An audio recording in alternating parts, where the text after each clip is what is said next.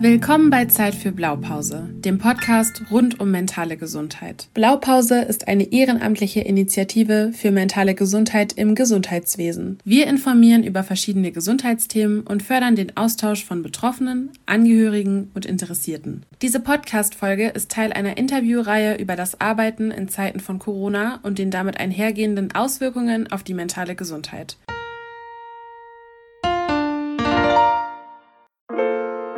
Triggerwarnung. In diesem Podcast werden sensible Inhalte rund um psychische Erkrankungen besprochen. Am Ende des Podcasts und in den Show findet ihr zahlreiche Hilfsangebote. Faktencheck. In Deutschland gibt es insgesamt etwa 400 Gesundheitsämter. Der Arbeitsalltag hat sich im Zuge der Covid-19-Pandemie stark verändert. Die Arbeitsbelastung ist im letzten Jahr immens gestiegen. Auch der seit Jahren bekannte Personalmangel stellt die Gesundheitsämter vor große Herausforderungen. In Bayern fehlt beispielsweise in jedem fünften Amt eine Leitungsperson. Zurzeit sind die MitarbeiterInnen größtenteils mit dem Bereich Infektionsschutz sowie der Kontaktpersonen-Nachverfolgung beschäftigt. Seit Beginn der Pandemie wurden in den Gesundheitsämtern dafür neue Strukturen geschaffen und auch externe MitarbeiterInnen, beispielsweise von der Bundeswehr oder der Polizei eingearbeitet. Aufgaben in anderen Bereichen müssen zum Teil verschoben werden. Weiterhin wurde eine Sieben-Tage-Woche eingeführt. Zu den aktuellen Herausforderungen gehören vor allem die Virusvarianten und die zum Teil kurzfristigen Vorgaben des jeweiligen Bundeslandes. Ich bin Miriam von der Lokalgruppe Würzburg. Und ich bin Sonja von Blaupause National.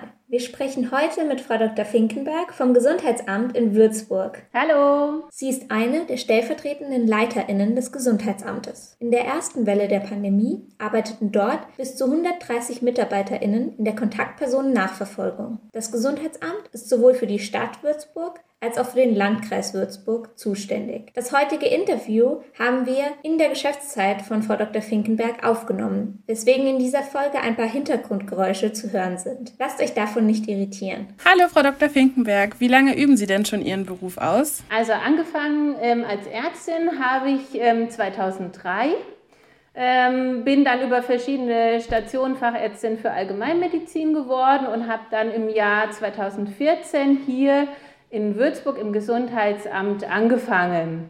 Und seit ja, ziemlich genau einem Jahr, solange wie jetzt auch die Pandemie geht, äh, bin ich stellvertretende Leiterin des Gesundheitsamts Würzburg. Auf einer Skala von 1 bis 10, wie viel Freude macht Ihnen Ihre Arbeit? Also ähm, aktuell macht mir die Arbeit eigentlich ähm, von der Zahl her mit 9 äh, Spaß weil ich es einfach genieße, hier mitzuwirken ähm, am Erarbeiten von Strukturen, ähm, vom Umsetzen von den ganzen Vorgaben, das Ganze zu managen. Ähm, das macht mir eigentlich sehr viel Freude. Und gab es im letzten Jahr Veränderungen aufgrund der andauernden Covid-19-Pandemie?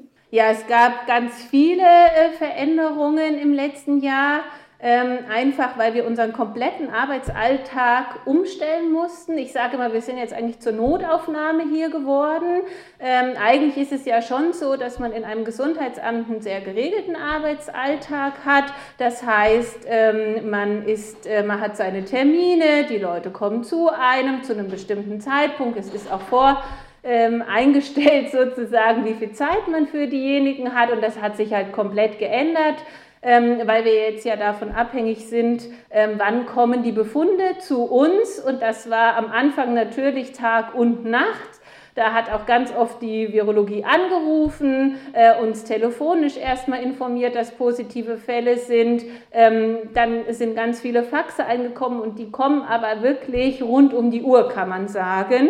Und das hat sich schon, da hat sich unser Leben hier im Amt schon sehr geändert.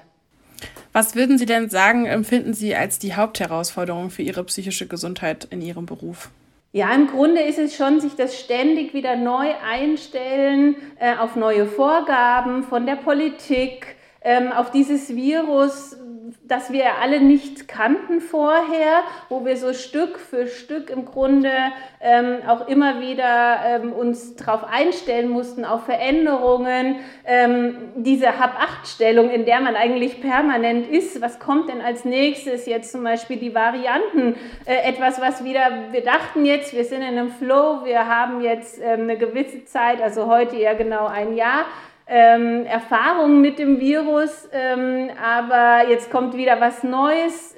Es ist halt, man ist permanent, wie ich gesagt habe, in einer Hab-Acht-Stellung, was kommt denn jetzt als nächstes? Und das ist natürlich schon auf die Dauer äh, anstrengend, ja. Würden Sie sagen, dass sich das durch die Corona-Krise groß verändert hat? Ja, auf jeden Fall. Also im Grunde ähm, gab es diese Dynamik, in der wir uns gerade befinden, vorher natürlich nicht, denn wir sind natürlich hier ähm, ein, wir machen ganz viele Begutachtungen normalerweise. Ne? Es geht darum zu beurteilen, ob jemand verbeamtet werden kann oder ob jemand noch dienstfähig ist. Natürlich sind wir auch schon vorher im Infektionsschutz tätig gewesen. Aber das waren dann alles Dinge, die waren bekannt. Das waren Viruserkrankungen, bakterielle Erkrankungen, wo man einfach ein großes Wissen hatte, wo es, ähm, ich sag mal, auch ein klares Vorgehen gab, ne, was standardisiert war, ähm, wo man sich orientieren konnte an dem, was es gab und wo es nicht so große Veränderungen gab, außer dass der Impfplan sich vielleicht mal verändert hat. Ähm, aber auch das ja nur einmal im Jahr. Jetzt bekommen wir am Anfang, haben wir zum Teil, hat sich ja das, die RKI-Empfehlungen täglich geändert. Ähm, also das hat sich extrem verändert aktuell, ja. Sie haben jetzt viel über die Ungewissheit und auch viele Veränderungen gesprochen. Das sind ja durchaus Herausforderungen und auch Belastungen. Und welche Strategien wenden Sie an, um diese Herausforderungen zu meistern? Also ich bin schon ein Mensch, der ähm, seine Kraft und ähm, seine, also seine Resilienz aus, den, aus dem Gegenüber auch zieht. Ne? Und wenn ich merke, die Leute machen mit, die lassen sich von mir begeistern. Ich bin wahrscheinlich auch so ein Mensch, äh, ich, ich, motiviere halt einfach gerne. Und wenn ich dann merke, ja, die anderen machen mit, die ziehen mit mir an einem Strang, die spiegeln mir das auch zurück, dass das, was ich tue, ähm, auch einen gewissen Sinn hat, ähm, dann ist es für mich einfach die beste Medizin, sage ich jetzt mal, gegen den Stress. Ähm, einfach dieses, dieses, dieses Teamwork, ne? das ist für mich eigentlich so, dass die Strategie, diese Herausforderung zu meistern, dass ich merke, da ist ein Team, die gehen in die gleiche Richtung und die packen die Herausforderung mit mir gemeinsam an ähm, und das, das gibt mir einfach ganz viel Kraft und, und ähm, hilft mir, die Herausforderungen ähm, zu meistern. Natürlich auch meine Familie, ich habe zwei Kinder und einen Mann, ähm, die natürlich mich dann auch mal abschalten lassen am Wochenende ähm, und einfach mal an was ganz anderes denken lassen, weil es dreht sich ja nicht alles nur um Corona letztendlich. Ne? Würden Sie denn sagen, dass es Situationen gibt, die vielleicht auch persönliche Risikosituationen für Ihre persönliche mentale Gesundheit sind? Ja, es gibt natürlich immer Entscheidungen, die man treffen muss. Ne? Und wenn man natürlich als Führungskraft hier ähm, arbeitet, äh, kommen dann, also manchmal war die Schlange lang vor meinem Zimmer, dass jeder gerade am Anfang, ne, wo das Gefühl, dieses Gespür noch nicht da war für die Situationen, mussten dann der Chef und ich halt alle Entscheidungen treffen. Ne? Und das war natürlich Risiko. Also keiner wusste es eigentlich. Man, man musste aus bestem Wissen und Gewissen entscheiden. Und das war natürlich da war man schon manchmal so hin und her gerissen, habe ich das jetzt äh, richtig entschieden. Dann waren natürlich auch da ähm, Schicksale dabei. Also wenn man gerade an die Anfangszeit denkt, ähm, wir hatten mit dem Nikolausheim äh, ein Heim, was extrem stark betroffen war, wo viele Menschen auch gestorben sind. Das war, hat uns natürlich alle auch und auch mich hier sehr belastet. Ähm, aber man musste es trotzdem entscheiden und man wusste natürlich nicht, es gab ja, es gibt ja in der Situation, ähm, wo was neu ist, wo es noch nicht die Erfahrungen gibt, kein richtig richtig oder ein richtig oder ein falsch falsch. Also das, man ist ja permanent sozusagen in so einer 50-50-Situation und das ist natürlich für einen Mediziner, der immer zum Wohl des äh, Menschen entscheiden möchte, schon auch äh, mental greift an das schon auch an. Ja. Sie haben ja eben die Situation im Nikolausheim angesprochen. Wie gehen Sie denn dann mit solchen sehr belastenden Situationen um? Haben Sie da irgendwelche Strategien oder was haben Sie dann gemacht in der Situation? Letztendlich habe ich immer wieder bin ich einen Schritt zurückgegangen und habe überlegt, hm, war das jetzt richtig im Nachhinein auch, ne? oder kann ich daraus ähm, lernen, okay, vielleicht hätte man es doch anders machen sollen, was man aber vorher nicht wissen konnte. Ähm, und habe dann beim nächsten Mal versucht, aus dieser Erfahrung, die ich da gesammelt habe, entsprechend zu handeln. Also das war eigentlich, ist eigentlich immer so mein Versuch, immer wieder zu rekapitulieren, warum habe ich mich in der Situation davor so entschieden und was ist daraus geworden? Und habe es mir dann rückblickend angeschaut und habe dann bei der nächsten Entscheidung eben abgewogen, okay, ich entscheide wieder so oder ich mache es halt ein Stück weit anders, weil ich aus dieser Erfahrung, die ich da gemacht habe, gemerkt habe, okay, es hätte vielleicht anders, ähm, wäre es ein anderer Ausgang gewesen, obwohl ich jetzt nicht von falsch oder so reden möchte, denn man versucht oder ich habe immer versucht, nach bestem Wissen und Gewissen zu entscheiden. Und, aber mit der Zeit kommen natürlich Erfahrungen auch dazu und die versuche ich dann immer zu nutzen. Also es ist ja nichts schlimmer, als aus Fehlern nicht zu lernen. Ähm, und das ist eigentlich so mein Credo man macht Fehler unwissentlich, ohne dass man es will, weil es einfach, weil man die Situation so nicht abschätzen kann. Aber wenn man nicht daraus lernt, das ist dann ein Problem, meiner Meinung nach. Ja, das ist ein guter Tipp für uns alle, aus seinen Fehlern zu lernen und sich davon auch nicht demotivieren zu lassen. Sie haben vorhin schon über Ihr Team gesprochen und dass sie es auch mögen, ihr Team zu motivieren und mit diesem zusammenzuarbeiten. Hat sich denn jetzt die Corona-Krise und die damit einhergehenden Herausforderungen und Änderungen auch auf die Zusammenarbeit im Team ausgewirkt? Ja, also man muss ganz ehrlich sagen, normalerweise ist es ja so, der Infektionsschutz, ähm, der wird von den Ärzten und von den Hygienekontrolleuren betreut. Ne? Die sind eigentlich primär für Meldungen von Erkrankungen, von meldepflichtigen Erkrankungen zuständig und machen da die Nachverfolgung, so wie wir es ja jetzt auch bei SARS-CoV-2 machen.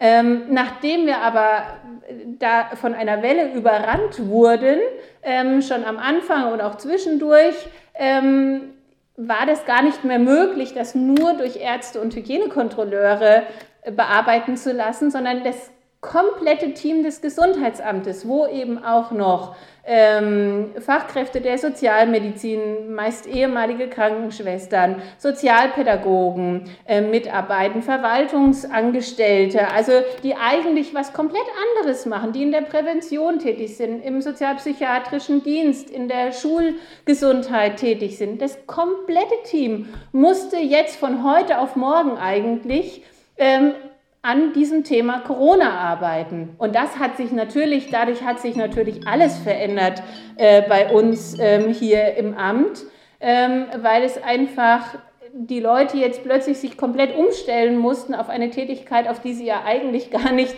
äh, vorbereitet waren. Und wir mussten da im Grunde sehr viel ähm, ja, sehr viel Schulen, sehr viel erklären von heute auf morgen. Wir haben natürlich auch sehr, sehr viele neue Mitarbeiter bekommen. Ähm, diese ganzen äh, CTTs ähm, sind ja auch neu und ja auch keine medizinisch ausgebildeten Personen. Also die haben jetzt nicht das große medizinische äh, Vorwissen. Ähm, und die mussten wir von heute auf morgen ja auch dazu bringen, sage ich mal, mit einer Infektionskrankheit sich auseinanderzusetzen, ähm, Kontaktpersonen einstufen zu können und da halt einfach äh, zu gucken, wie ähm, sprechen wir Quarantänen aus, wie bringen wir die in diesen ganzen ähm, Alltag rein, ja, und ähm, da hat sich alles komplett äh, verändert und man hat auch im Grunde gemerkt, ähm, dass es Personen gab, die sind damit besser zurechtgekommen. Ähm, die haben dann plötzlich sich so entwickelt, wie man es vorher gar nicht ge geahnt hätte.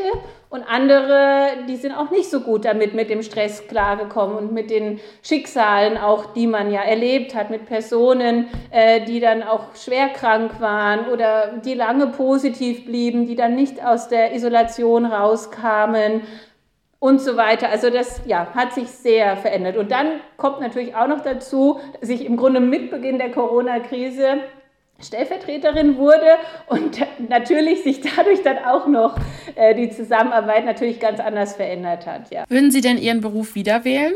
Ja, auf jeden Fall.